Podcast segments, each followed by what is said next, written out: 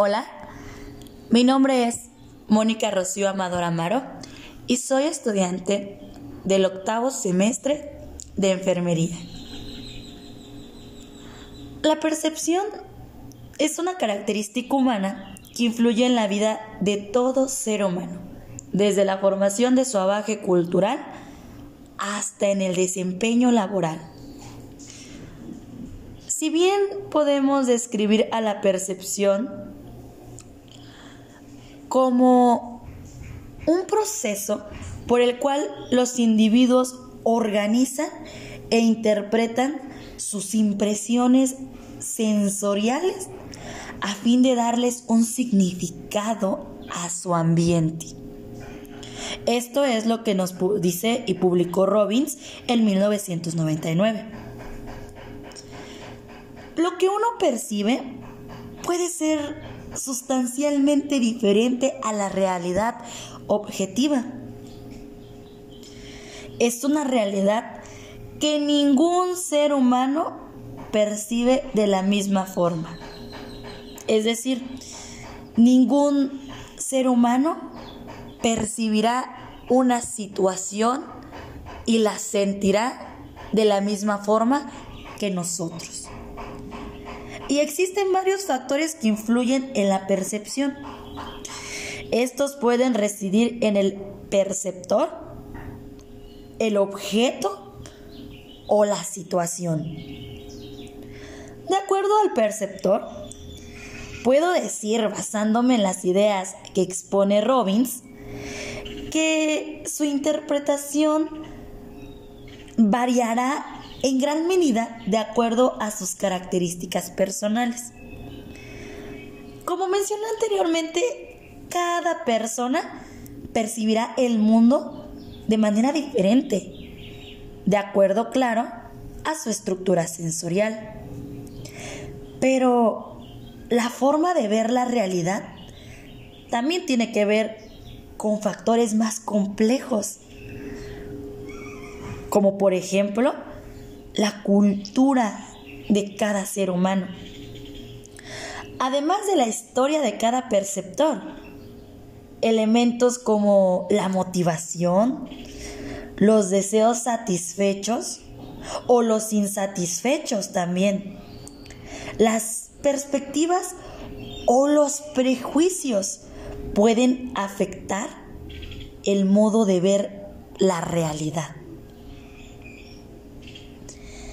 Existe la teoría de la atribución que nos dice que cuando dos individuos observan un comportamiento, deben tratar de determinar si es causado interna o externamente. Esta teoría ha sido propuesta para desarrollar explicaciones de las formas en las cuales juzgamos a las personas, dependiendo, claro, de qué significado atribuyamos a su comportamiento. Si analizamos esto, nos dice que a nosotros, al ver una persona y su comportamiento, nos proyecta algo. Y aquello que nos proyecta, lo interiorizamos. Y dependiendo qué encontremos, nos dará pauta para hacer una percepción o un juicio de esa persona. Y dado a nuestra historia, a nuestra cultura, a nuestra educación y hasta grado de estudio, ¿por qué no? Se nos hará bueno o malo, aceptable o inaceptable. Y así es como logramos identificar en qué grupo social nos sentimos más cómodos, dependiendo la aceptación que nosotros demos o, o hasta el mismo rechazo, causando así que tratemos de alejar a cierto grupo de personas. La percepción juega un papel muy importante en este proceso, ya que, como Robbins señala, la calidad de la toma de decisiones se encuentra influenciada en gran medida por la percepción. Lo ideal es seguir un proceso racional e incluir la creatividad. Por otro lado, la, la institución o las diversas instituciones que nos hayan formado, como anteriormente dije, porque no también se añade a esto eh, nuestro nivel académico y en dónde o cómo hayan sido las instituciones donde nos desarrollamos académicamente. Porque claro, esto tiene demasiada influencia. Pues si bien hablábamos que estas te pueden ayudar a encontrar soluciones novedosas. Y la eliminación de prejuicios y un seguimiento ético del objeto se traducirán en una toma de decisiones mucho más clara y acertada.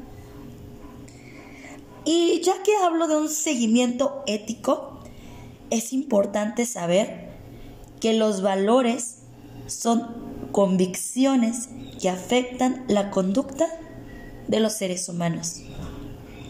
Los valores son importantes para el estudio del comportamiento organizacional, ya que por medio de ellos podemos entender las actitudes y motivaciones para cada persona. Y dependiendo de nuestros valores, va a variar el cómo nosotros